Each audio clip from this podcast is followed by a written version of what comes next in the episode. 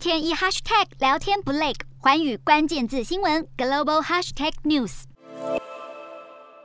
美国总统拜登与中国国家主席习近平展开通话。美国国务卿布林肯对外表示，拜登会向习近平提出警告，不要支持俄罗斯入侵乌克兰。旋即又传出，原定俄罗斯外长拉夫罗夫要搭乘专机访问中国，却在飞行途中折返莫斯科。外界猜测，是否跟中国可能会转变挺俄立场有关？今天的国际新闻评论要来谈谈，美俄两国相继对中国施压，中国真的会一改过去暧昧不明的态度吗？国际社会不满。中国在俄乌战争中的挺俄立场，中方不愿对俄罗斯的侵略行为表示谴责，却同时又向乌克兰承诺提供人道援助，甚至表示有需要时愿意为谈判和解提供帮助。西方国家认为中国的说法根本是口惠而实不至。然而，国际舆论又一再传出中国有意在经济及军力上协助俄罗斯。中国外交部虽然驳斥这是假消息，但却又没有在挺俄与否表明态度。有趣的是，俄罗斯面对不断扩大的国制裁动作虽然表面上不低头，但却一再暗示中俄之间坚定的友好关系，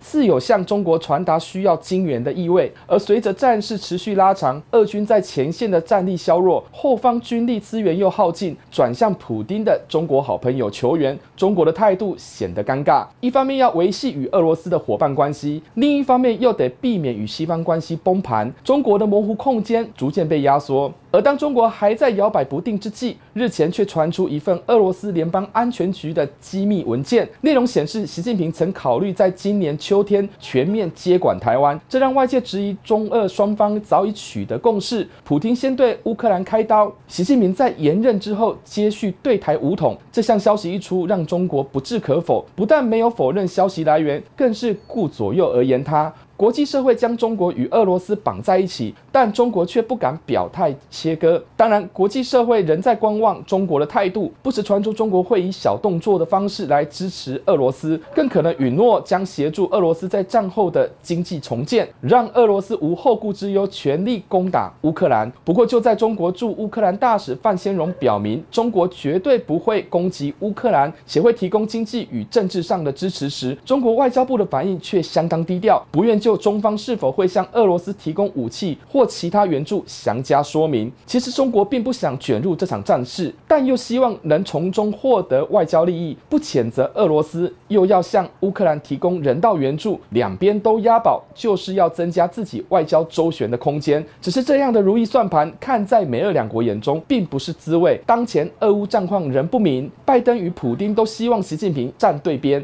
言下之意就是要中国表态立场，没有模糊的空间。也不可能有两边都讨好的机会。持平而论，中国的态度确实很重要，毕竟这攸关地缘政治的权力结构，也对全球政经体系带来影响。中国最终的决定也必须端看美国所表现出的态度为何。拜登与习近平的通话将会对这场战争带来关键性的作用，甚至可能会决定未来全球秩序的走向。倘若普丁人一意孤行，不愿让步，压力将再度转向中国，恐怕会迫使习近平改变低调暧昧的态度。俄罗斯的处境可能会更孤立。自始至终，中国看待俄乌情势发展的角度与许多西方国家不同。无论是对主权领土受侵略的态度前后矛盾，又必须考量自己的国际处境。如果拜登顺利说服习近平，这并不表示中国自此与俄罗斯割袍断义，而是中国认知到战况如果再歹戏拖棚下去，恐怕会让自己被拖入更深的困境。中国无法从中获得什么好处，反而连带受到国际严厉的制裁。习近平如何下台阶，就端看这次与拜登的通话中能否找到停损点。Hello，大家好，我是环宇新闻记者黄佩涵。如果你喜欢环宇关键字新闻 Podcast，